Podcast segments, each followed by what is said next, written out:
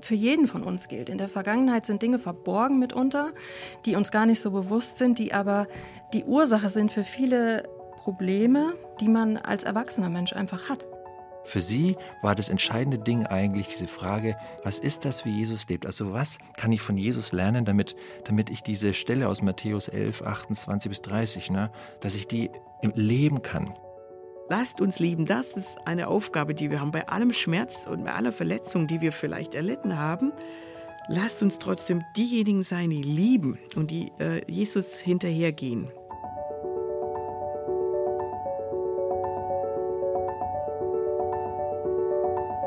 Der Flügelverleih.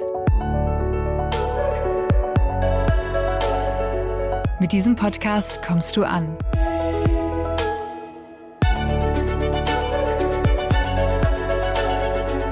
Bei Gott und bei dir.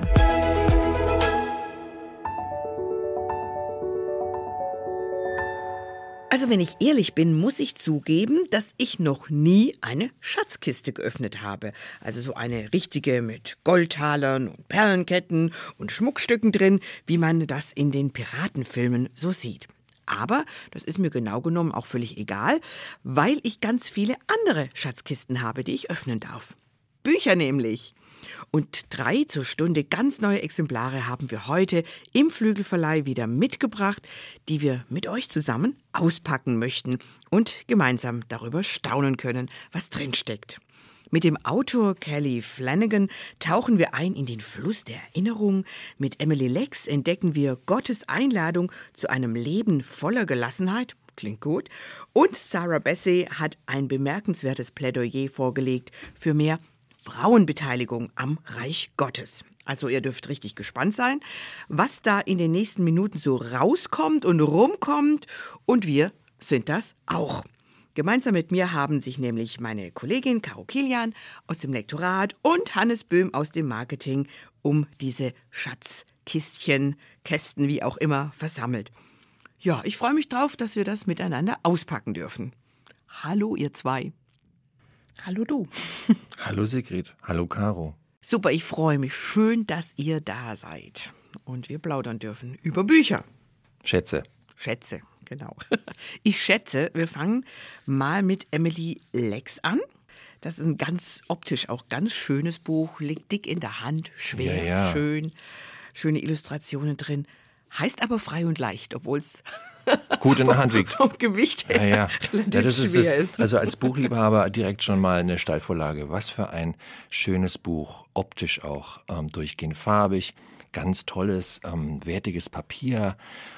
Ja, gut 200. Wie viele Seiten sind das? Mal gucken. 200, sagen wir mal gut 230 Seiten. Da hat man was in der Hand mhm. und äh, gleichzeitig ist es wunderbar leicht auch gestaltet jede Menge Aquarelle, Aquarellzeichnungen in dem Buch drin. Was daran liegt, dass die Emily Lex nicht nur Buchautorin ist, sondern auch eigentlich ist sie Illustratorin. Eigentlich ist sie Künstlerin, malt vor allem gerne mit Wasserfarben und malt Gegenstände des Alltags. Und die hat sie überall eingestreut in dieses Buch und deswegen ist es auch komplett farbig. Mm. Und einfach sehr, sehr schön. Was, was sie macht, was mir aufgefallen ist, ähm, sie schreibt auch leicht. Das sind keine dicken, schweren Kapitel, wo man sich da 30 Seiten lang durchkämpfen muss und dann denkt, komisch, was stand denn am Anfang, sondern das sind kurze, leicht verständliche Abschnitte über ein großes Thema, Hannes. Jetzt bist du dran. Du hast dich da richtig reingegraben. Jo, habe ich voll reingedreht. Und das war aber auch ein großes Vergnügen. Also vielleicht erstmal zur Autorin selbst. Die Emily Lex, die ist freischaffende Künstlerin, wie ich schon gesagt habe. Illustratorin, neuerdings auch Autorin. Sie ist Bloggerin, sie ist auf Instagram aktiv und hat da stolze 100.000, mehr als 100.000 Follower. Auch nicht schlecht. Und sie lebt mit ihrer sechsköpfigen Familie an der Nordwestküste der USA. Das mal so zu ihr. Und das Buch, das sie geschrieben hat, namens Frei und Leicht, ist Untertitel mit Entdecke Gottes Einladung in ein Leben voller Gelassenheit. Und das ist wirklich ihr Lebensthema, dieses Leben voller Gelassenheit. Denn das hat sie lange nicht geführt. Auch nicht verwunderlich. Geht ja vielen so, ne? Mhm, das stimmt. Das, also wenn man das Wort liest, Einladung zu Gelassenheit, dann ist man ja sofort eigentlich, oder ich zumindest versucht zu sagen, jo, da, da, da, da greife ich zu, weil Gelassenheit können wir, glaube ich, alle eine große Portion brauchen. Mhm. Ja, und auf ihrer Suche nach Gelassenheit nimmt sie den Leser mit. Das Buch ist eine Mischung aus Autobiografie, also sie gibt viel Einblick in ihr Leben, auch in ihre Jugend, in ihre Kindheit. Gleichzeitig sind eine Menge geistliche Erkenntnisse da drin. Es geht um die Frage, wie man seinen Glauben lebt, welche Rolle der Glaube eigentlich in all dem spielt. Insofern ist es auch ein Sachbuch, wobei Sachbuch viel zu nüchtern ist für dieses Buch. Aber es hat auch jeden Fall, also es ist vor allem eher eine geistliche Lektüre, weniger, ich zeichne jetzt mal mein Leben nach. Ähm, das fließt ein. Aber so tickt das. Und allen, also sie hat diesem Buch einen zentralen Bibelvers vorangestellt, den ich euch jetzt direkt mal vorlese. Denn der ist wirklich der rote Faden durch dieses Buch hindurch und er gehört interessanterweise auch zu meinen persönlichen Lieblingsversen. Überhaupt hat sie einige Bibelverse verbraten und da habe ich einige meiner Lieblingsverse wiederentdeckt. Aber der Mottovers oder der, der, der zentrale, die zentrale Bibelstelle stammt aus dem Matthäusevangelium, Kapitel 11, Vers 28 bis 30. Hättet ihr spontan gewusst, anhand der Bibelstelle, was das ist? Ich hätte es nicht gewusst, aber ich, ähm, wie gesagt, ich habe es ja auch gelesen und seither weiß ich es, aber davor nicht, wenn ich mhm. ehrlich bin. Nee, ich auch nicht. Mhm. Ja, gut, Matthäus 11, 28, da weiß ich sofort Bescheid, aber heißt nicht, dass ich ein wandelndes Bibellexikon bin. naja, wenn es eine, eine deiner Lieblingsverse ist, so. ja. meinen kann so. ich natürlich auch so. mit Stellenangabe zitieren. Ja, also ähm, vielen und auch mir selbst ist er vor allem über die Luther Übersetzung im Kopf, aber die spare ich jetzt mal aus, weil sie selbst auch eine andere Übertragung wählt, nämlich die von The Message, die es so im Deutschen nicht gibt. Also das Besondere an dieser Übertragung ist, dass sie ein bisschen blumiger ist. Und ich lese euch das einfach mal vor, was in Matthäus 11, 28 bis 30 so steht. Das ist im Endeffekt äh, eine direkte Rede von Jesus. Ich zitiere. Bist du müde, erschöpft, ausgelaugt von zu viel Religion. Jetzt komme ich wieder, Religion könnte man auch ersetzen mit ausgelaugt von zu viel Stress, Alltag, Problemen, Schwierigkeiten. Jetzt höre ich wieder auf, mein, selber zu reden, sondern lass wieder Jesus. Zitat: Komm zu mir. Komm mit mir. Dann wirst du dein Leben neu entdecken. Ich werde dir zeigen, wie du dich wirklich ausruhen kannst. Geh mit mir mit und arbeite mit mir. Schau mir zu, wie ich es mache. Entdecke den natürlichen Rhythmus der Gnade. Ich werde dir nichts Schweres oder Unangemessenes auferlegen. Bleibe mit mir zusammen. Dann wirst du lernen, frei und unbeschwert zu leben. Zitat Ende. Das ist eine sehr, sehr schöne Übertragung. Das ist, ähm, spricht einfach mehr so in, in das Herz und die Seele als dieses Joch, was man noch von Luther kennt, mein Joch ist leicht und meine Last ist nicht schwer. Natürlich vom, vom Inhalt her trifft es dasselbe, aber ja, da kann man besser andocken in der heutigen Zeit als mit diesem, mit diesem Jochbild. Wer von uns treibt noch Ochsen übers Feld? Mhm. die in ein Joch gespannt sind. Genau, da geht sie auch später drauf ein. Ich habe immer im Kopf, kommt her zu mir, die ihr müde und beladen seid. Mühselig kenne ich. Mühselig, Mühselig und beladen seid. Ich will euch erquicken. Mhm. Erquicken, mhm. auch so ein Wort. Das Wort verwendet man ja gar nicht mehr, oder? Erquicken. Mhm. Wann ist euch das letzte Mal das Wort erquicken begegnet? Mir tatsächlich äh, erquicklich in einem Roman-Manuskript, aber äh, ansonsten nicht wirklich. Und hast du es direkt rausgestrichen? Nee, weil es in den Kontext passte, aber prinzipiell bin ich bei dir. Ähm, also so wirklich Zeit, ähm, von der Zeit her passt es nicht mehr so ganz rein. Mhm. Das ist ja eigentlich auch wiederum das Schöne an der Luthersprache, ne? dass so manche Wörter, die eigentlich schon längst nicht mehr, die eigentlich schon längst ausrangiert sind in unserer heutigen Zeit, dann doch hier und da nochmal einen Moment bekommen. Naja, gut. Hannes, äh, erzähl mal, was, ähm, was ist der Ausgangspunkt bei Emily Lex? Was, was hat sie müde und erschöpft gemacht. Was hat sie ausgelaugt? Mhm. Also ihr Kernthema ist wirklich dieses Ich bin nicht gut genug. Ich habe Minderwertigkeitsgefühle, mangelnde Selbstliebe und immer abhängig davon gewesen, was denken die anderen, was erwarten die anderen.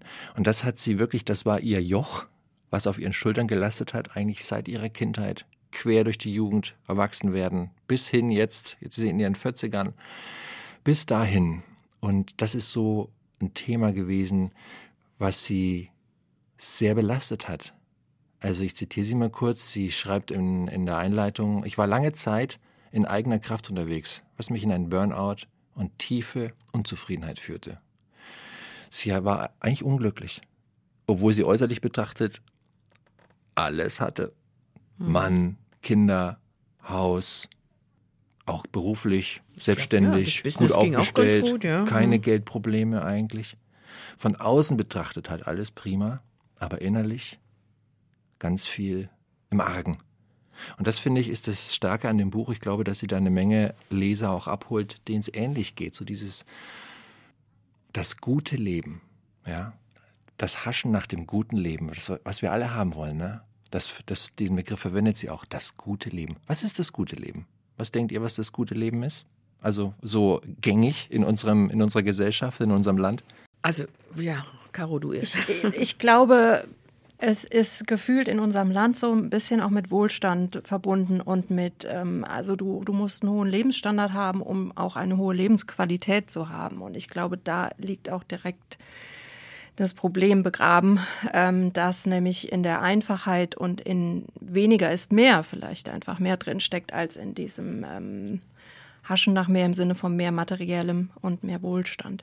Ich glaube, da könnte man es bei uns in der Gesellschaft so ein Stück weit verorten. Und ich ahne, dass es bei ihr in Amerika auch ähnlich sein könnte. Mhm.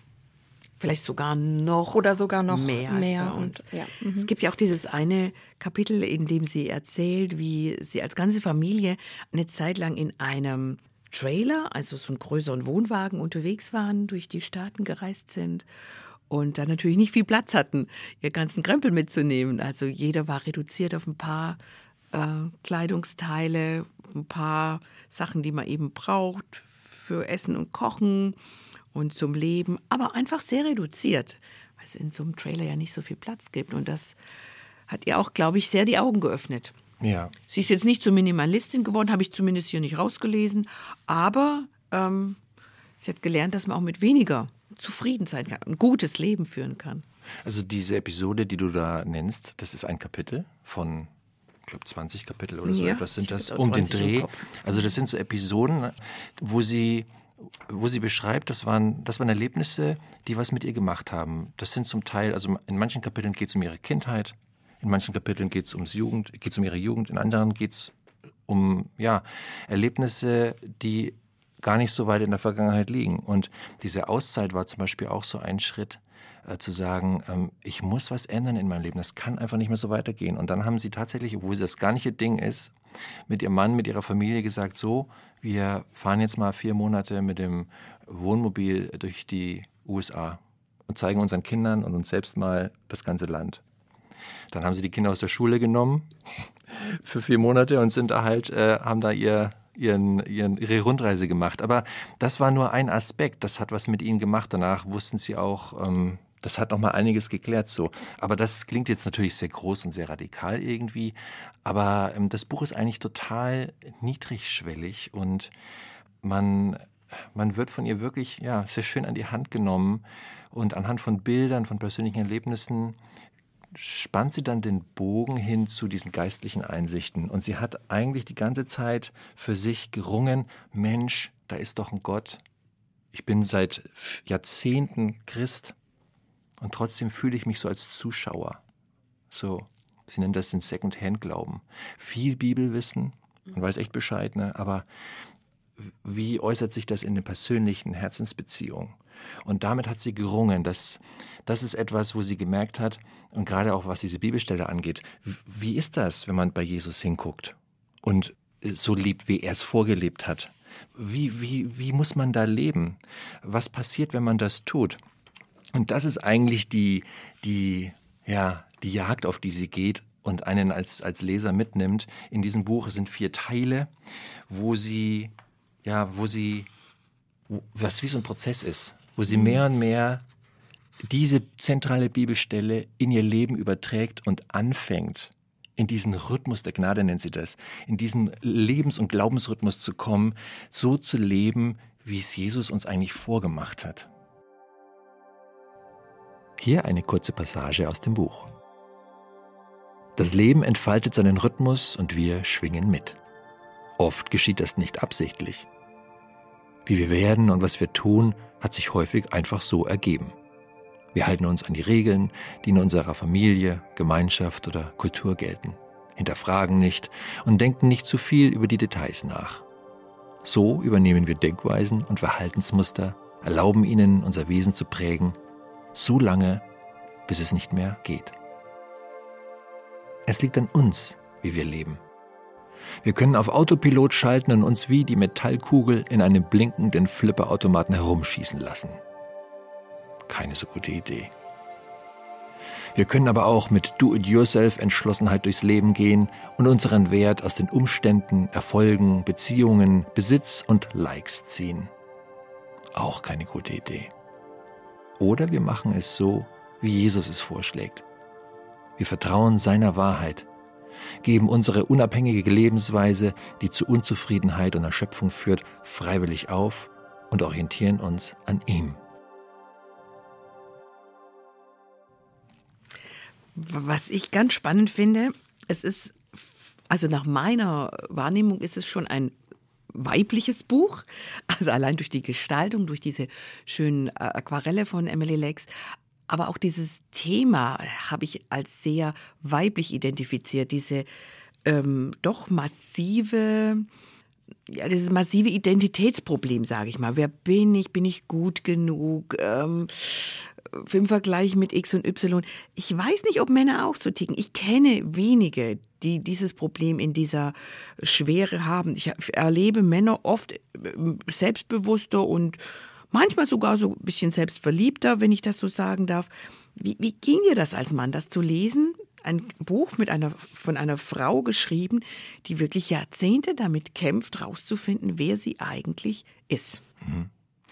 Ich würde dir da widersprechen, eigentlich. Sigrid. Gut. Also ich, ich glaube nicht, dass das, dass die Männer dieses Problem nicht haben. Also natürlich gibt es, genauso wie bei Frauen auch, das ist sehr klischeemäßig jetzt, ne? Äh, Leute, die ähm, kein Problem haben mit dem Selbstwert und so weiter. Aber ich glaube auch, dass es unter Männern sehr verbreitet ist, dass man ein Problem mit sich selbst hat. Ob, was auch immer das ist. Das Aussehen, die Lebensumstände, der Beruf, den Status, den andere so vor sich hertragen, den man selber nicht so hat, die, die, die Statussymbole, all diese Dinge. Deswegen finde ich, also ich stimme dir zu, Sigrid, ich glaube, das Buch ist, also die Leserschaft wird in erster Linie eine weibliche sein, das glaube ich. Aber ich glaube trotzdem, weil es so ein grundlegendes Lebensthema ist, dass auch Männer für sich dafür rausziehen können. Wie lebe ich? Welchen Lebensrhythmus habe ich eigentlich? Bin ich Jesusmäßig unterwegs oder bin ich auch sehr oberflächlich und innerlich eigentlich ziemlich leer? Und da kann man auch als Mann aus dem Buch viel rausziehen. Ich glaube aber auch, es könnte ein Faktor sein, dass wir nach wie vor in, in, diesem, in diesem traditionellen Rollenbild feststecken und dass der Mann oftmals noch Vollzeit der Ernährer ist der Familie und die Arbeit und der Arbeitsalltag, der lenkt einen, glaube ich, einfach oftmals von diesen fundamentalen Fragen ab. Du bist so gefangen in diesem Hamsterrad und du musst ja auch für deine Familie sorgen, dass du dich mit den Fragen entweder gar nicht auseinandersetzt oder halt sehr viel später. Stichwort Midlife Crisis es mhm. kommt und der eine lässt zu und setzt sich damit auseinander und der andere bleibt in seinem Trott und versucht es irgendwie anders zu kompensieren. Aber dass diese Fragen grundsätzlich da sind und auch bei Männern relevant sind, glaube ich schon auch. Es könnte auch äh, ein Punkt sein, dass vielleicht Männer gegenüber Frauen zumindest nicht so offen drüber sprechen. Vielleicht eher untereinander, aber. Oder dass sie mehr mit sich selbst ausmachen, auch denkbar. Auch das, mh, das denke ich auch. Also ich fand es interessant, mich hat jetzt nicht alles äh, erreicht. Manche Probleme, die sie aufzeigt, habe ich nicht. Zum, zum Glück oder Gott sei Dank. Wo ich dann auch merke, äh, ich kenne aber Menschen, die an der, in der Front kämpfen. Das hat mir ein bisschen auch die Augen geöffnet wie das ist, wenn man damit ein Problem hat. Aber es gibt durchaus ein paar Punkte, die sie anspricht. Du sagtest in 20 Kapitel, wo ich dachte, auf die zwölf. Da dachte ich, sie schreibt über mich. Das ist genau, genau so ein Ding. Da habe ich mich sehr wiedererkannt. Zum Beispiel, es ist, ein, es ist, eigentlich ist es primitiv, aber ich dachte, boah, die war bei mir zu Hause. Sie schildert ähm, wie sehr sie ihre Selbstbestätigung daraus zieht, dass die Dinge so laufen, und zwar genau so, wie sie sich das vorstellt. Also der Geschirrspüler muss so und nicht anders eingeräumt werden, die Wäsche muss so und nicht anders gefaltet werden. Also so bin ich auch, auch wenn ich das jetzt peinlicherweise hier zugebe vor vielen Menschen.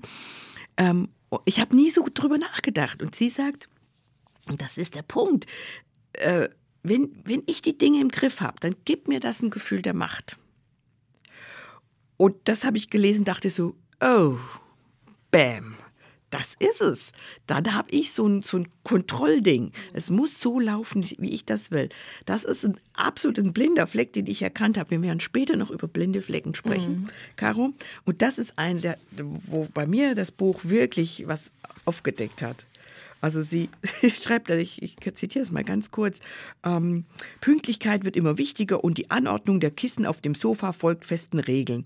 Unwillkürlich suche ich nach Bereichen, die ich auf meine Art tun kann. Dinge, die ich im Griff habe, verleihen mir ein angenehmes Gefühl der Macht. So kommen meine hervorragenden Ideen zur Geltung und ich mit ihnen. Dann schreibt sie, das fühlt sich einfach besser an. Und dann hört sie, wie Gott mir ins Ohr flüstert, sagt sie, sei stille und erkenne, was soll ich erkennen? Dass ich Gott bin. Ach so, ja, schreibt sie. Also, dass eigentlich ein anderer diesen, diesen Machtplatz hat im Leben oder haben sollte. Mhm. Naja, absolut. Und äh, so ist das Buch einerseits oberflächlich, aber jetzt nicht negativ gemeint nee, so. Nee. Die Kissen müssen richtig liegen. Aber was liegt da drunter? Und da geht sie halt immer schön rein. Von diesem Oberflächlichen geht sie dann in, dieses, in diese Tiefe runter. Und das, deswegen kann man sich da auch so gut wiederfinden. Weil den Alltag kennt jeder von uns. In einer nicht vielleicht eins zu eins Ausprägung, aber so in der Richtung schon. Und für sie war das entscheidende Ding eigentlich diese Frage, was ist das, wie Jesus lebt? Also was kann ich von Jesus lernen, damit, damit ich diese Stelle aus Matthäus 11, 28 bis 30, ne, dass ich die leben kann. Und für sie war ein absoluter Schlüssel, dann äh, sich nochmal mit Jesus in der Tiefe zu beschäftigen. Und was sie gemacht hat, ist, sie hat, und das beschreibt sie auch in ein, zwei Kapiteln, sie hat sich gesagt, ich lese jeden Tag ein Kapitel aus dem Evangelium. Weil die vier Evangelien, ich meine, da ist Jesus die, die Hauptperson. Also ich meine, ist er sowieso, aber in diesen vier Evangelien, da geht es halt genau um ihn. Was hat er gesagt, was hat er gemacht? Äh, und wie war er unterwegs, wie ist er mit Mitmenschen umgegangen. Und sie hat sich eine Evangeliums-Challenge auferlegt und hat jeden Tag ein Kapitel gelesen. So, und die vier Evangelien, das sind irgendwie 89 Kapitel. Das heißt, wenn man das echt durchzieht, jeden Tag ein Kapitel, dann sind das, dann ist man 90 Tage beschäftigt. Und für sie war das dann so, sie hat dann ein Tagebuch geschrieben. Also sie hat nicht, das war jetzt nicht so, ich lese jetzt mal ein Kapitel, dann hacke ich das ab, erledigt, sondern mit den inneren Augen gelesen. Ich, die, ich lese dieses Kapitel und ich, ich, ich höre in mich rein, was das mit mir macht und was mir vielleicht auch Gott durch dieses Kapitel sagen möchte. Und ich schreibe das auf und ich halte das fest. Und dann hat sie also mit diesem Tagebuch und diesem Evangeliumsprojekt, das hat so viel in ihr ausgelöst und bewegt. Sie schreibt wortwörtlich, diese 90 Tage haben mich radikal verändert. Und dann habe ich mir gedacht, wow, weil sie hat in dieser Zeit, das war so intensiv für sie, weil sie da äh, sehr offen war für diesen Jesusweg, der sagt, hier, mach ihn nach, geh den, das ist der richtige Weg auch für dich in deinem Leben. Den hat sie angefangen zu gehen und das hat, war ein, ein, ein, ein Quantensprung in puncto, wer bin ich, was ist mein Wert, wie lebe ich, was ist mir wichtig, wie bin ich unterwegs. Da hat sie ganz viele Erkenntnisse rausgewonnen, rausgezogen. Und ähm, ja, also sehr nachahmenswert.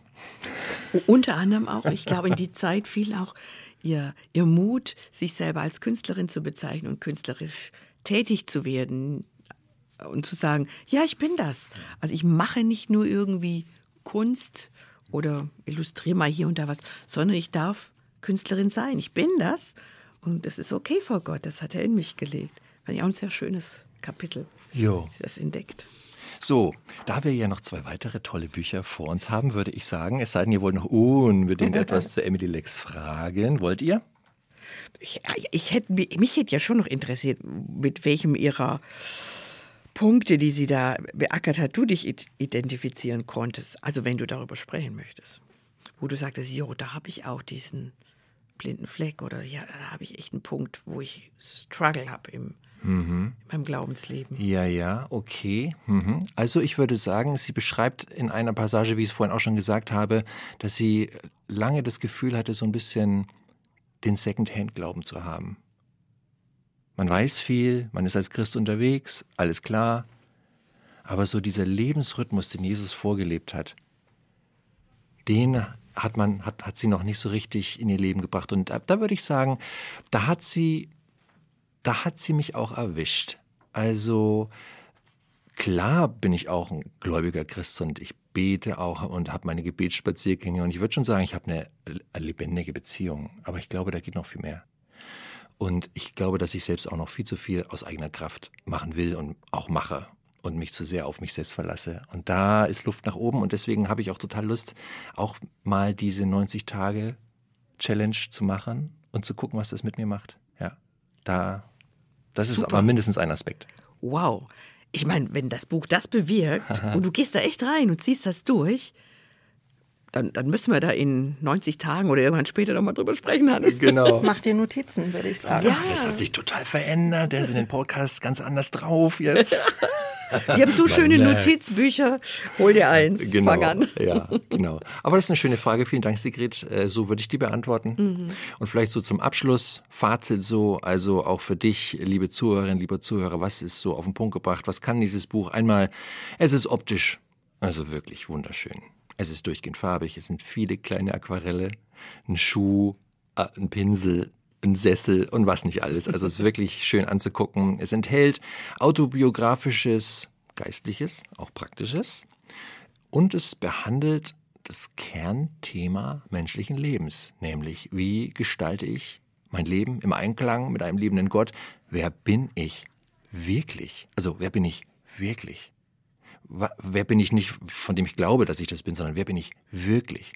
Was verleiht mir wahren Wert? Also es inspiriert, sich mit Jesus zu beschäftigen, mit den Evangelien zu beschäftigen und dadurch mehr von Gottes Liebe zu begreifen und den Lebensstil anzugleichen.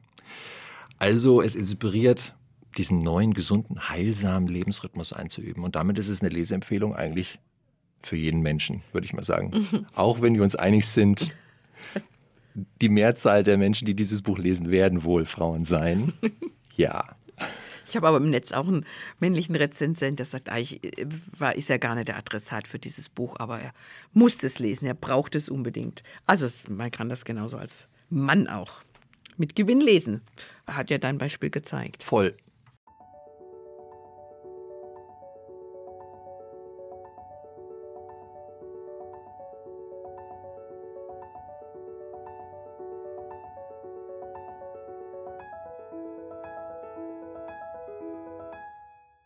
Worüber sprechen wir jetzt? Das da hat auch ein ganz schönes Cover. Der Fluss der Erinnerung von Kelly Flanagan. Caro, damit hast du dich sehr auseinandergesetzt. Oh ja. Du hast das mehr als einmal gelesen. Oh ja. Du hast es lektoriert und bist unsere Expertin. Erzähl mal, worum geht's? Vielleicht erstmal, wer ist Kelly Ja, Flanagan? genau, das Wer ist auch ist spannend. Kelly Flanagan? Genau, das ist auch spannend. Äh, Kelly Flanagan ist ein Mann tatsächlich, keine Frau. Das schon mal vorweg. Ähm, Kelly Flanagan ist auch für uns ein neuer Autor im äh, GERD-Programm, im, vor allem im Belletristikbereich. Und Kelly Flanagan ist vor allem eins, nämlich klinischer Psychologe, also studierter Psychologe. Und da sind wir auch schon bei einem absoluten Mehrwert, was diesen Roman angeht, nämlich die ähm, Verbindung aus äh, psychologischem Gedankengut und Fachwissen, würde ich fast schon sagen, und eben der geistlichen Botschaft, die wirklich von Seite 1 an spürbar ist und mitschwingt. Und ähm, also diese Kombination, die ist äh, bisher einzigartig und deshalb äh, haben wir auch gesagt, ähm, ja, das äh, würden wir gerne unseren Leserinnen und Lesern zugutekommen lassen, dieses Buch, ja. Okay, was ist denn so grob die Rahmenhandlung? Die Rahmenhandlung, wir haben auch einen männlichen Protagonisten, wobei mir wichtig ist, von vornherein zu sagen, es ist nicht sehr männlich geschrieben. Also auch ich als Frau ähm, konnte mit der Schreibe von, von Anfang an mitgehen. So. Ähm, aber es geht um einen äh, Mann mittleren Alters, Elijah Campbell ist der Protagonist, Ende 30, Familie, Frau, äh, eine Tochter, selbst Psychologe, da ist auch die Verbindung zum Autor wieder da, der in, ja, in eine wirklich drastische Lebenskrise schlittert, die alle Bereiche umfasst, beruflich, privat. Und auch vor allem seine innere Welt und sein Glaube wird vollkommen auf den Kopf gestellt. Ähm, man könnte es äh, ein Stück weit auch als Midlife Crisis bezeichnen, aber es geht viel tiefer. Und in dieser Phase hat er quasi die Wahl, nämlich ähm, lasse ich mich darauf ein, stelle ich mir unangenehme Fragen, gehe ich den schweren Weg für mich, in der Hoffnung, an ein gutes Ziel zu kommen. Und ähm, er lässt sich drauf ein. Und für ihn ähm, besteht quasi die Reise, die er antritt, darin, dass er in seine Vergangenheit zurückgeht dass er sich mit seiner Vergangenheit auseinandersetzt, tatsächlich auch in seinen Heimatort zurückfährt und da, und da wird's richtig spannend, sich so auch auf eine innere, imaginäre Reise begibt und Menschen aus seiner Vergangenheit mehr oder weniger wieder trifft.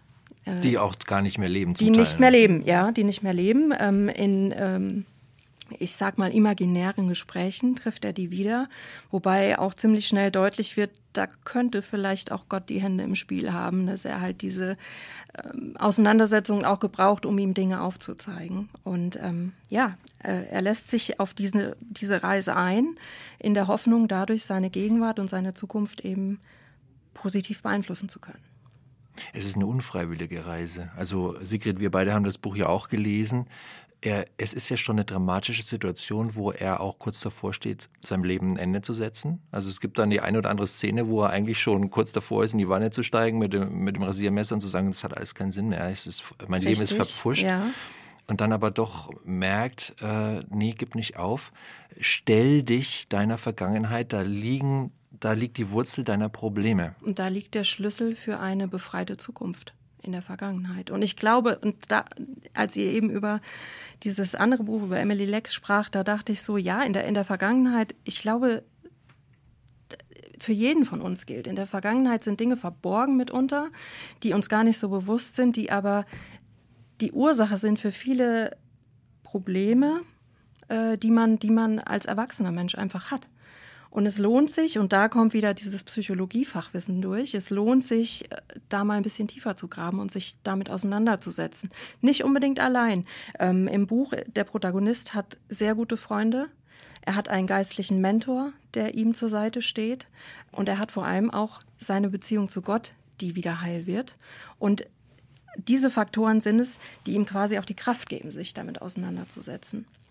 Aber er merkt eben, in meiner Vergangenheit sind Dinge, die mein Jetzt schwer machen und die für Probleme verantwortlich sind. Ich, ich war mal so direkt, hat dich dieser Roman irgendwie selbst auch ermutigt, dich näher mit deiner eigenen Vergangenheit auseinanderzusetzen? War das so ein Anstoß zu denken, ich gehe auch mal, ich grabe mal eine Schippe tiefer und guck mal, ob da vielleicht auch absolut, irgendwie so ein... Absolut, mhm. ja.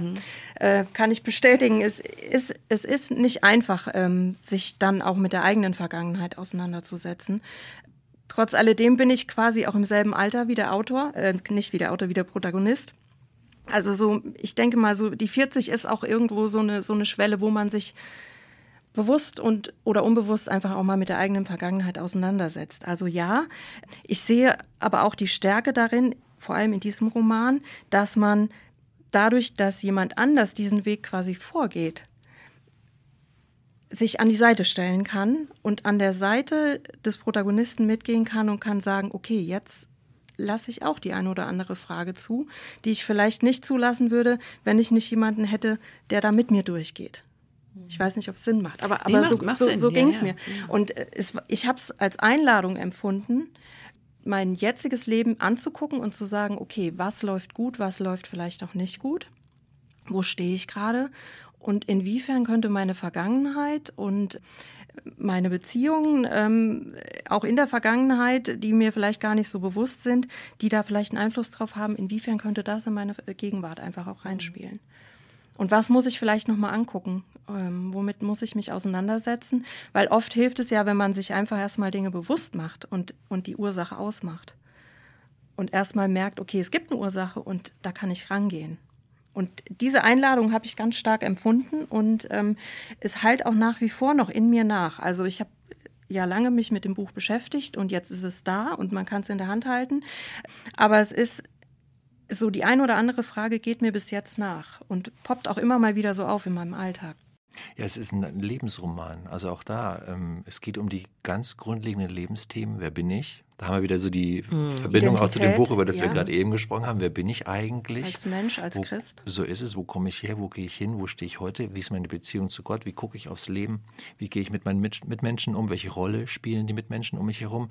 Und was ich an dem Roman auch sehr mag, ist einmal, dass es sehr weise ist, lebensweise, aber auch diese transzendente Komponente, die der Roman hat. Also einmal, du hast es vorhin gesagt, ähm, diese Treffen, diese imaginären Treffen mit seiner Oma, mit seinem Opa, die schon nicht mehr leben, mit denen er dann trotzdem irgendwie noch mal eine Begegnung hat und einen Austausch hat, um auch Dinge irgendwie zu bearbeiten. Einmal das, aber vor allem auch dieser Albtraum.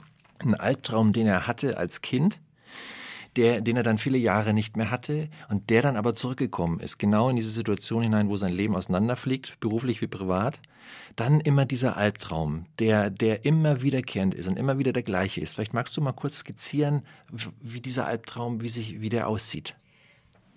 Der Albtraum ist, spielt quasi mit, mit einer Urangst, die wir Menschen alle haben. Es geht um, also er, er befindet sich ähm, vor am, am Beginn einer Brücke und diese Brücke ist sehr marode.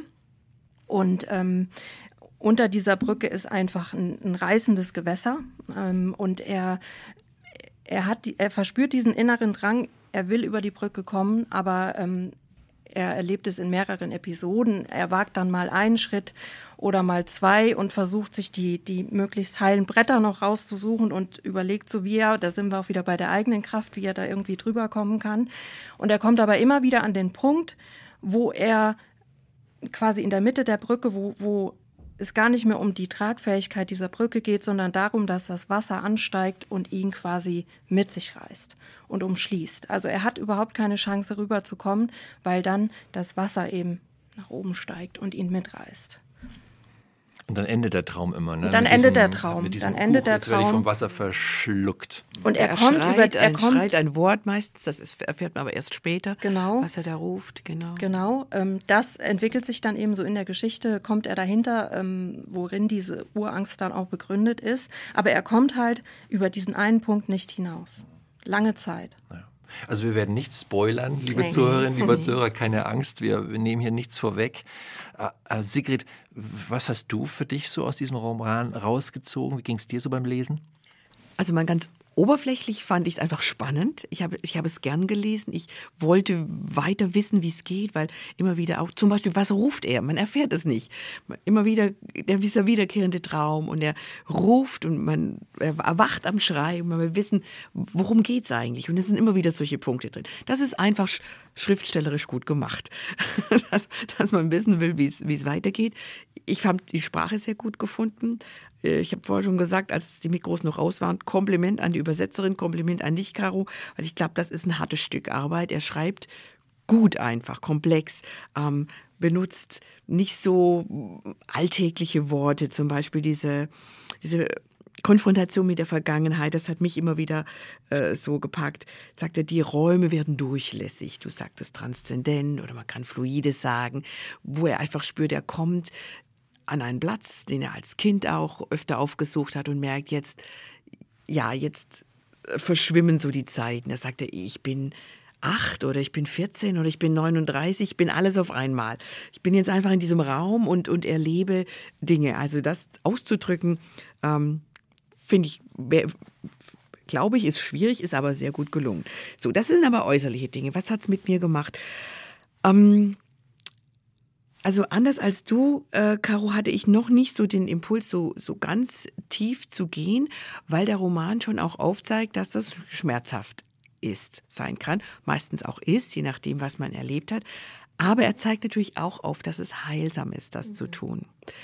Ähm, es braucht, es braucht etwas Überwindung, zu sagen, ich stelle mich diesen Dingen ähm, und ich gehe da rein, auch in eine Art inneren Dialog. Was mir daran gut gefallen hat, ist, dass ähm, der Autor, oder nee, es ist nicht der Autor, es ist der Protagonist, dass der Elijah allen Grund hätte, sich als Opfer zu fühlen in vielen Dingen. Aber dass dieser Roman klar macht, dass diese Opferrolle einen keinen Schritt weiterbringt. Also es gibt Menschen in seiner Vergangenheit, die eben wirklich auch Unrecht getan haben und was ihm, ihm etwas angetan haben, sage ich es mal. Und er hätte gerne, dass die sich entschuldigen oder dass da es zu einer Klärung kommt. Aber zum Teil sind die eben schon verstorben. Das kann man nicht mehr klären. Aber ihm wird klar, dadurch, dass ich mich ewig als Opfer fühle, da ändert sich nichts dran. Und es gelingt ihm mit Hilfe der Freunde und ähm, geistlichen Mentoren, des geistlichen Mentors und so, aus dieser Rolle rauszukommen. Das fand ich ganz, ganz toll an diesem Roman zu sagen, okay, ich habe jetzt nicht, nicht diese Antworten, die ich erwarte, ich kriege keine Entschuldigung, äh, das ist einfach nicht mehr zu ändern, es ist vergangen. Ich kann mein Buch nicht nochmal umschreiben, die, die Kapitel, die schon abgeschlossen sind, aber die neuen, die ich schreibe, da, die kann ich anders füllen, weil, weil ich aus eigener Initiative ähm, mich damit beschäftigt habe und, und in, ins Reine damit gekommen bin. Also raus aus der Opferrolle. Das hat mir imponiert ich weiß jetzt nicht, ob das klar wurde, ohne, ohne zu viel vom Inhalt zu verraten. Ja, Man muss so ein bisschen drumrum ne, ja, wabern, aber ich hoffe, ihr versteht, wie ich es meine. Absolut. Caro, Hast du es auch verstanden? Ich habe es auch verstanden. Aber wir kennen das Buch eben auch. Ah, ich, mir kam noch ein Gedanke, nämlich auch Stichwort Vergebung, ähm, spielt ja auch einfach eine große Rolle. Und ähm, was mir zum Beispiel durch dieses Buch sehr bewusst geworden ist, ist, dass Vergebung einfach erstmal was sehr Aktives ist, was mich betrifft als Vergebenden und was mich auch frei macht, unabhängig davon, ob derjenige ähm, äh, der mir, an mir schuldig geworden ist, mich um Vergebung bittet. Ähm, es liegt an mir, ob, ob ich auch rückblickend vielleicht einfach sage, ich vergebe und werde dadurch frei. Also was du beschreibst, trifft es sehr gut, dieses, dieses aus der Opferrolle raus und in dieses aktive, was mache ich jetzt damit und wie gestalte ich die Zukunft? Das ist ein wichtiger Punkt und da spielt eben auch Vergebung eine große Rolle, auch gegenüber Menschen, die ähm, einen nicht mehr aktiv um Vergebung äh, bitten können. Mhm. Absolut. Und das Schlagwort Vergebung, das fand ich auch sehr eindrücklich mhm. eingearbeitet. Und natürlich kann man ein Sachbuch über das Thema Vergebung lesen und da wahrscheinlich auch für sich was rausziehen. Aber ich finde es immer spannend, wenn so Lebensthemen eingearbeitet werden in eine belletristische fiktive mhm. Handlung. Deswegen liebe ich ja die Hütte auch so äh, von William Paul Young. Dieses Buch ist äh, sensationell, einfach habe ich schon mehrfach gelesen. Natürlich ist es fiktiv und natürlich äh, konstruiert auch, aber trotzdem steckt da so viel Lebensweisheit drin, die man sich rausziehen kann. Vielleicht auch das Café am Rande der Welt von Strilecki. Das ist jetzt kein christliches Buch, trotzdem ist es eine, eine, eine, eine belletristische Rahmenhandlung, wo es um die zentralen Themen des Lebens geht. Und ähnlich ist dieses Buch auch von der Taktung. Und deswegen habe ich es auch so gerne gelesen und mit, mit großem Vergnügen und gleichzeitig auch mit einer Anteilnahme diese Gespräche, die er führt mit klugen Leuten, die einfach Lebensweisheiten raushauen. Und es kommt nicht oft vor, finde ich, dass man Romane liest, wo man trotzdem nebenher so einen Marker liegen hat und sich dann immer so Zitate anstrengt und sagt, das ist immer, das ist immer ein Statement. Aber das ist so ein Roman, das ging mir zumindest so, aber ich nehme an, bei euch war das ähnlich so. Und dann bleibt einfach hängen, weil da so viele lebensweise Sätze stehen, die mhm. man sich einfach anstreicht. Und das, das, das habe ich sehr geschätzt an diesem Buch. Es ist einerseits eine Mischung aus einer Rahmenhandlung, wo du natürlich auch wissen willst, wie geht's weiter, äh, wie entwickelt sich das Ganze. Gleichzeitig aber auch diese tiefen Gedanken, die man auch direkt für sich selber auch mitnehmen kann, wo man sich selber auch fragen kann, wo, wo stehe ich denn eigentlich bei diesen verschiedenen Aspekten, denen, äh, um die es in diesem Buch geht. Und bemerkenswert fand ich persönlich auch beim Lesen, dass es trotz der ich sag mal, Schwere, die dieses Thema an sich einfach mit sich bringt, ähm, eine Leichtigkeit hat, die es einem einfach macht, dieses Buch wirklich auch durchzulesen bis zum Ende. Also ich, ich habe auch immer wieder Momente gehabt, wo ich gelacht habe und äh, mal mindestens geschmunzelt habe, aber auch gelacht habe, weil es halt so so authentisch geschrieben ist und auch wirklich ähm, der Humor auch irgendwo mit drin, äh, wie es im Leben halt so ist. Ne? Du hast auch immer wieder diese heiteren Momente und die, muss, die müssen auch sein und die sind aber auch in diesem Buch vorhanden. Mhm. Und trotzdem hast du dann wieder diese Tiefe und diese, Betrachtung der, der, der Innenwelt, wie ich die bisher so kenne von Sharon Gallo Brown zum Beispiel. Es ist, glaube ich, auch kein Zufall, dass der, das Original äh, im selben äh, Verlag er, erschienen ist wie die Bücher von Sharon Gallo Brown. Also es ist, äh, auch da ist einfach eine, eine Ähnlichkeit da. Äh, und trotzdem hat man aber auch immer wieder die, die Leichtigkeit und auch ein Stück weit, er erzählt so äh, rückblickend äh, die Anfänge, er schildert so die Anfänge seiner Beziehung. Ähm, es sind ganz viele schöne Momente, wo man sich wiederfindet. Und ähm, so viel darf ich vielleicht verraten. Es ähm, bleibt zwar ein Stück weit offen, ob die beiden sich wieder versöhnen, aber es gibt eine Tendenz und ähm, die, die ist auch sehr vielversprechend. Also, Schön Für alle, für alle, die, die auch äh, Wert legen auf so eine Liebesgeschichte. Äh, also auch da wird man nicht enttäuscht. Es ist schon sehr, sehr süß auch teilweise, wie er da so seine Frau beschreibt und die Beziehung. Wem würdest du das Buch denn ans Herz legen? Also generell jedem, der gerne gute und, und auch wirklich kluge Romane liest, der einfach ein bisschen mehr will als nur gut unterhalten werden, äh, mehr Tiefgang. Aber ganz konkret habe ich gemerkt, für Menschen in der Lebensmitte, die so ein Stück weit eine Bestandsaufnahme machen wollen und sich da ähm, durchaus auch niederschwellig mal auf so einen Weg begeben wollen, an der Seite eines Protagonisten, der halt harte Dinge durchmachen muss, ähm, den kann man es wirklich empfehlen, denn ähm, man hat die Möglichkeit einzutauchen, aber auch wieder aufzutauchen, wenn es einem zu viel wird.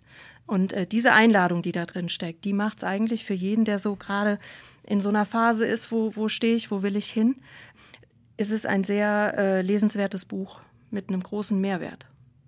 Ähm, ich kenne jetzt Kelly Flanagan gar nicht. Weißt du zufällig, wie viel autobiografisches da drin steckt und ob überhaupt? Vielleicht auch nicht. Er hat viel darüber gesagt, äh, auch in Interviews. Ähm, es steckt schon einiges drin, aber diese ganz drastischen Einschnitte hat er nicht mhm. gehabt. Also er mhm. hat äh, selbst als Psychologe auch eine Phase, ähm, eine depressive Phase im Leben gehabt, ist durch eine Depression gegangen, hat auch so eine, ein Stück weit äh, sein, seinen Glauben hinterfragt und seine Gottesbeziehung mal aufgerollt, angeschaut und auch für sich neu identifiziert und neu gefunden. Sein, sein ähm, Vaterbild, Gott als Vater. Mhm. Ähm, also da steckt schon einiges drin aber er ist nach wie vor mit seiner Frau verheiratet. Sie haben, glaube ich, drei Kinder. Und also äh, die Beziehung, diese, ähm, diese harte, diesen harten Einschnitt hat er nicht erlebt. Mhm. Spannend. Mhm. Ich, ich habe ein, äh, einen Satz am Ende als Resümee drunter geschrieben, unter meine Notizen habe ich geschrieben, was dabei rauskommt, eine neue Definition von Liebe, nicht festhalten, sondern loslassen. Mhm. Das war für mich so Mhm. Das Schlussresümee. Da habe ich jetzt nicht zu viel verraten. Mhm. Mein Schlusssatz zu dem Buch ist auch ein Zitat. Der Weg zum Frieden führt durch den Schmerz der Vergangenheit. Mhm. Das fand ich also, also ein typischer Satz, wo man direkt sagt, so, das streiche ich mir jetzt an. Ja, ein Satzsatz. Ne? Weise. ja, ja, ja. ja.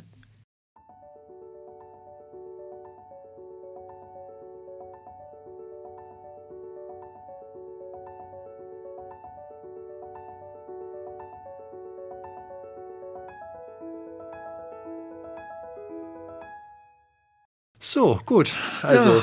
wir könnten noch viel, viel über diesen wunderbaren Roman sprechen, aber mit Blick auf unsere Agenda sollten wir zu unserem dritten Titel kommen. Ja. Sigrid, das ist jetzt das Buch, das du vor allem mit Adleraugen gelesen hast. Ja, mit Adleraugen. Und ich habe es auch gern gelesen. Ähm, witzigerweise weiß ich schon lange von dem Buch, weil ich andere Autorinnen gelesen habe, die immer wieder aus diesem Buch zitiert haben. Ähm, Sarah oder Sarah Bessie und die Frau Schweige nicht heißt es Untertitel Was uns entgeht, wenn wir die Gaben und Erfahrungen von Frauen beim Bau von Gottes Reich übergehen. Immer wieder bin ich über diese Sarah Bessie gestoßen. ähm, Wer ist sie denn? Sie ist ähm, eine äh, Kanadierin, Theologin meines Wissens nach, verheiratet, Mutter von vier Kindern und ähm, dieses Buch, das wir, über das wir jetzt sprechen, ist bereits 2013 erschienen unter dem englischen Titel Jesus Feminist in den USA. Das hat für großen Wirbel gesorgt, hat sie aber auch in die Bestsellerlisten der New York Times katapultiert. Ich weiß jetzt nicht, warum elf Jahre vergehen mussten, ehe das in Deutsch erschienen ist, aber Hauptsache es ist jetzt da. Das ist doch immer so mit dem, was in den USA los ist, dann dauert es zehn Jahre. Wir brauchen etwas länger. es ist da und es ist gut, dass es da ist. Ähm, es, bei uns hat es nicht diesen kämpferischen Titel Jesus-Feministin. Äh, das haben wir uns, glaube ich, als Verlag auch nicht getraut, weil der Begriff Feministin in den USA, aber auch hier bei uns in Europa unter Christen nicht so beliebt ist. Das Buch ist zunächst mal eine Einladung, so habe ich es empfunden. Ähm, Bessie fordert ihre Leserinnen auf, darüber zu reden, was sie im gemeindlichen Kontext als Frau erlebt haben und dabei jetzt nicht nur die schönen Dinge in Augenschein zu nehmen, sondern eben auch die Zurückweisungen und Verletzungen, die entstanden sind und die wirklich, glaube ich, viele Christinnen einstecken mussten. Äh, sie erzählte einige Beispiele von sich selber, von Freundinnen. Ich könnte da auch einiges anfügen, wo man ja eine Herabsetzung erlebt hat, im gemeindlichen Kontext allein aus dem Grund, weil man eine Frau ist oder Dinge nicht durfte, ähm, Gaben nicht zur Entfaltung bringen durfte, weil man eben zwei X-Chromosome hat. Und da gibt es eben, wenn wir ehrlich sind, äh, viele Geschichten. Und sie sagt, es ist gut, die einfach mal zu erzählen. Einfach das mal sagen zu dürfen, angefangen bei dem Dauerthema, ob eine Frau predigen darf oder eben nicht ähm, bis zu oft sehr festgefahrenen Vorstellungen über die Rolle der Frau in einer, ich sag's mal in Anführungszeichen, biblischen Ehe. Bessie ist da sehr ehrlich. Ähm, sie hat Verletzungen da selber erlitten und hat früher mit, eher mit Wut und Zynismus drauf reagiert. Äh, so wie man sich so in frommen Kreisen feministischen vorstellt, ein bisschen zu empört, ein bisschen zu schrill. Und dann, so erzählt sie in dem Buch, ist sie bei Jesus in die Schule gegangen, ähnlich, auch wieder ähnlich wie Emily Lex, hat sich sehr intensiv mit Jesus und seinem Leben auseinandergesetzt und wurde immer friedvoller und sanftmütiger.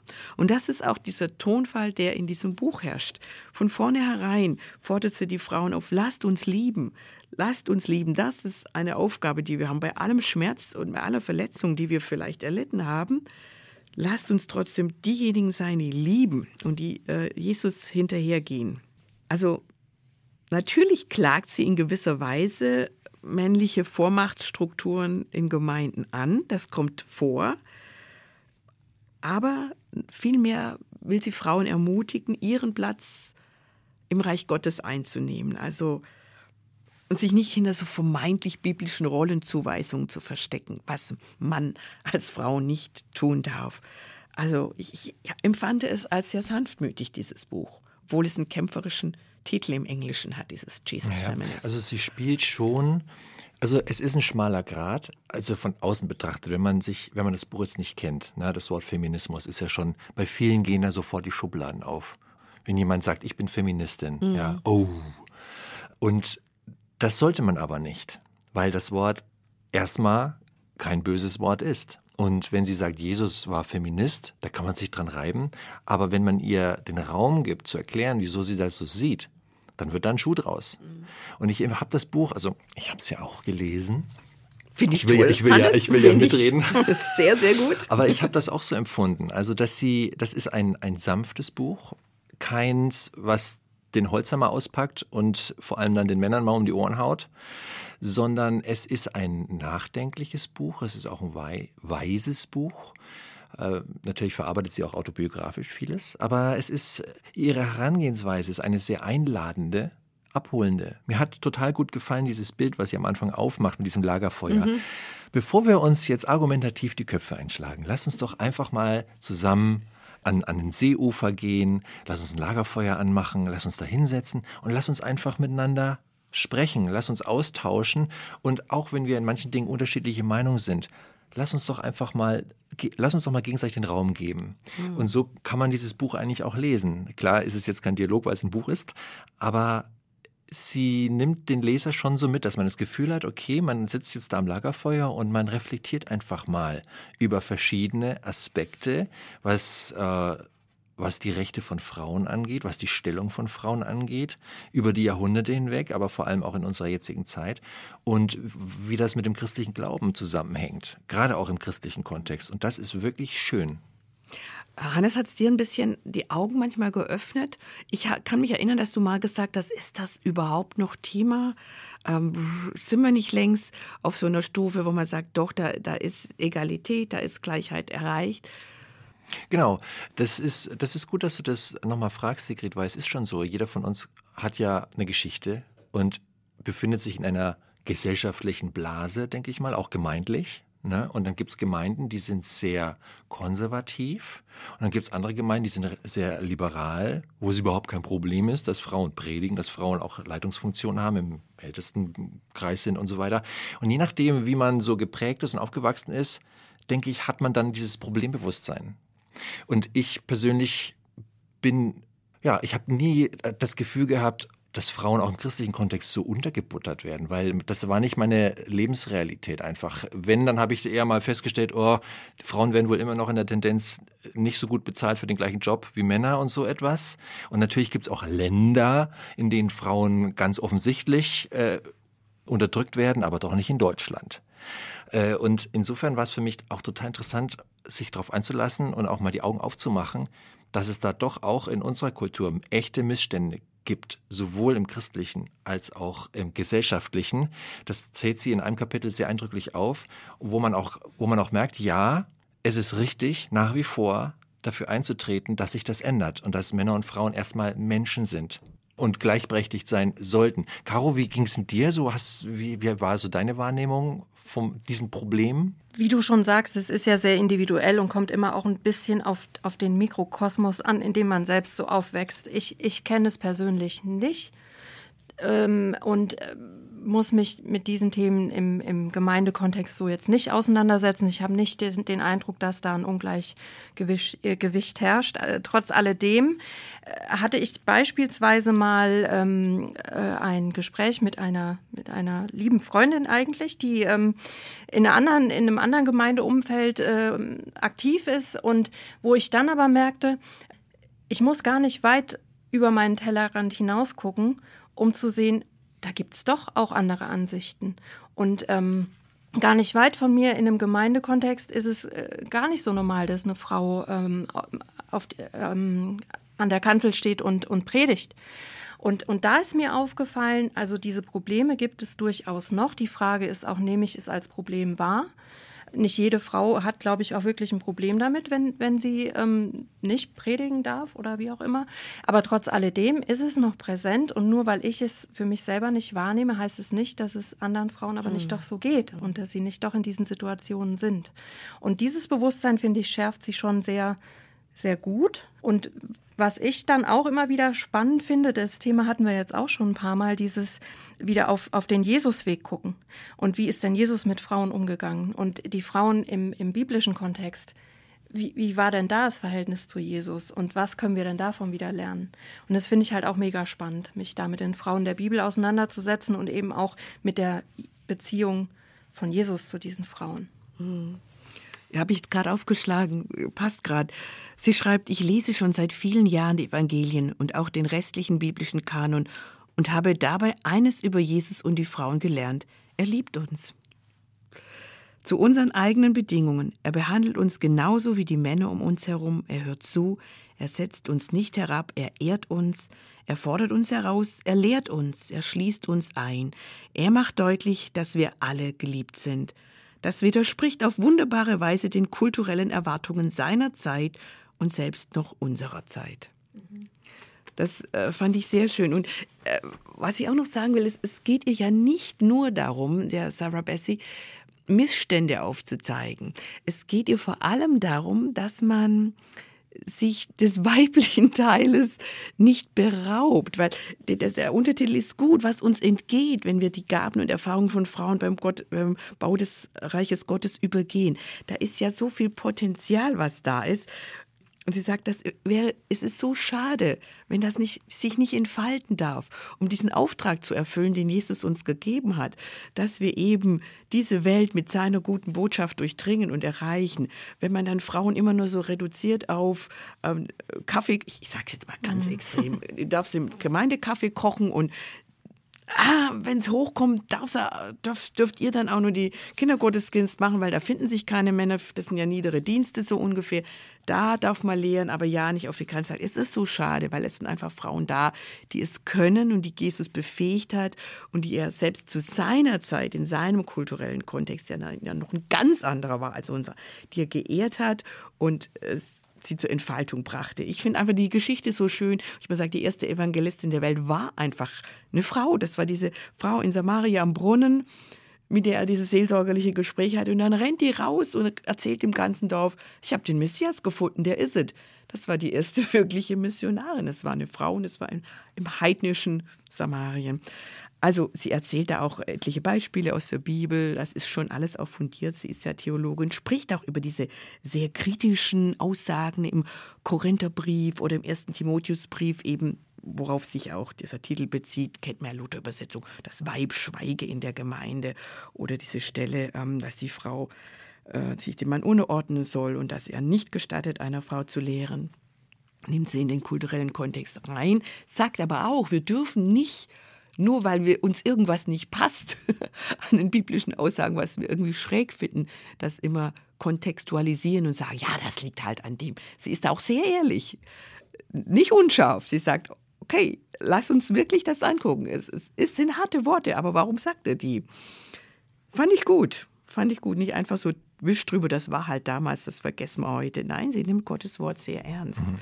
Ja, und das ist auch das, was ich sympathisch finde bei ihr, dass sie eben nicht die Keule auspackt, wie ich es vorhin gesagt mhm. habe, und jetzt mhm. haue ich euch äh, Männern mal, ähm, mal eure wortwörtlich Bibelpassagen um, um die Ohren, weil die völlig aus dem Kontext gerissen sind so, sondern sie holt einen da wirklich ab.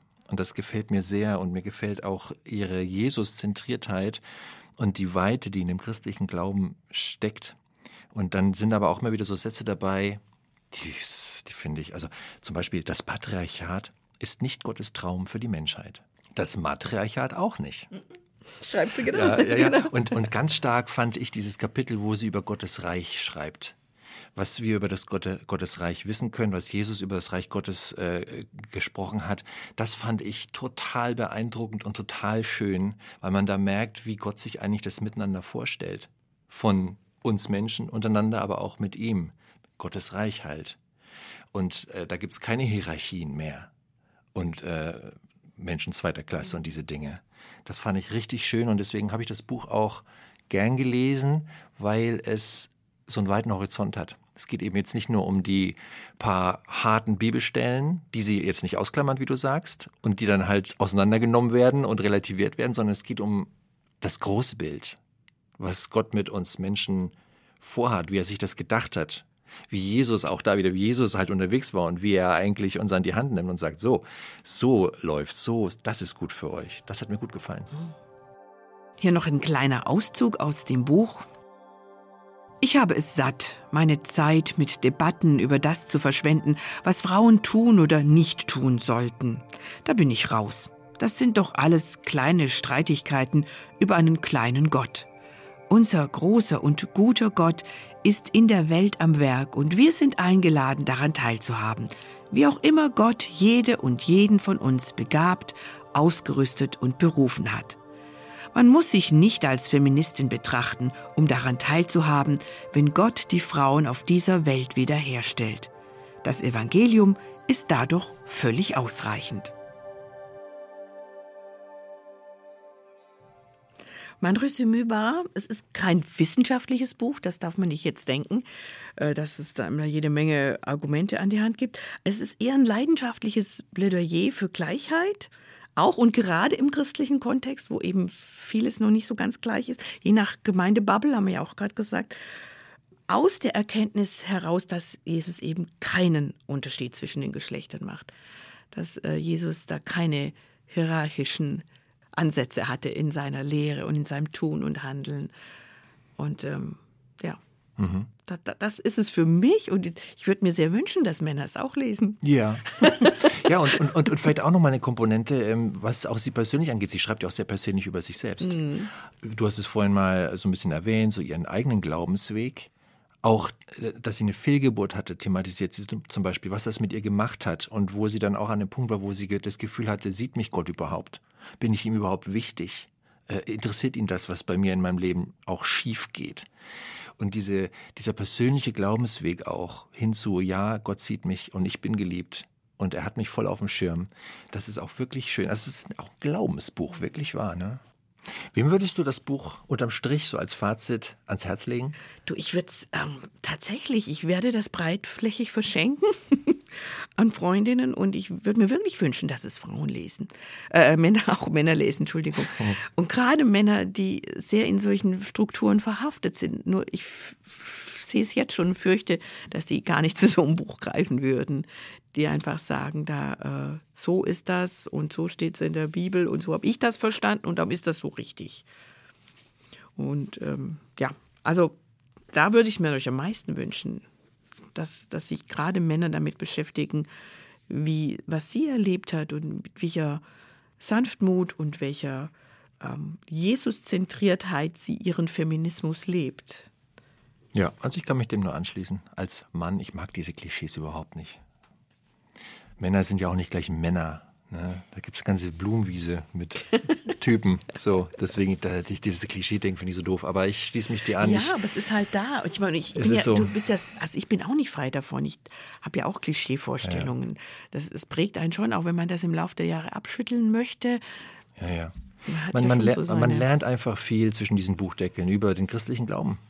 Über das, wie, Ja. wie, wie, wie der christliche Glaube tickt. Und ähm, ich mag mal ganz gerne noch ein Zitat äh, raushauen, was, sie, was mir echt gut gefallen hat. Da schreibt sie, das Christsein ist für mich weniger ein gemauertes Gebäude aus Glaubenssätzen und Doktrinen und richtigen Antworten, als vielmehr ein weiter offener Himmel, umringt von Kiefern, die sich schwarz gegen einen Sonnenuntergang abheben. Ein Altar, ein Willkommen, eine unergründliche, wilde Liebe und das tiefe Gefühl, geliebt zu sein. Und das ist doch wieder eine Nachricht, eine ein Botschaft hier. Satz, Das oder? ist doch geschlechtsunabhängig. neutral. schön, so schön poetisch.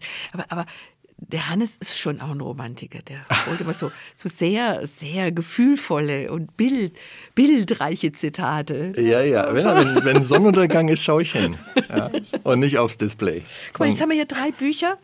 Also, äh, sprich, äh, wie viele Deckel haben wir denn dann? Sechs Deckel. Und da ist so viel, so viel Schlaues drin, oder? Und es gibt einen roten Faden, wie ich heute festgestellt habe. Der zieht sich wirklich durch. Eindeutig. Für Das mich ist ist so. es so ein Stück weit der Jesusweg, der sich durchzieht.